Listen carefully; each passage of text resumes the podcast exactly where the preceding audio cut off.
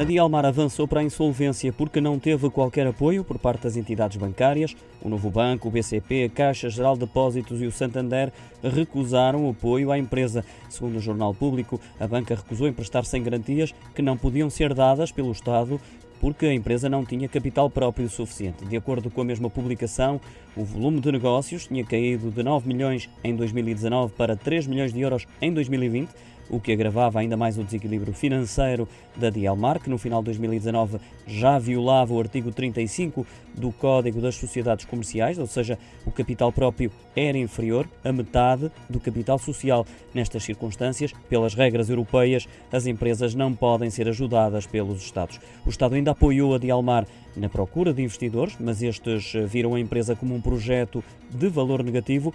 A última alternativa seria a banca, mas a ajuda foi negada. Recordo que a Dialmar pediu a insolvência ao fim de 56 anos de atividade. A decisão foi justificada com os efeitos da pandemia.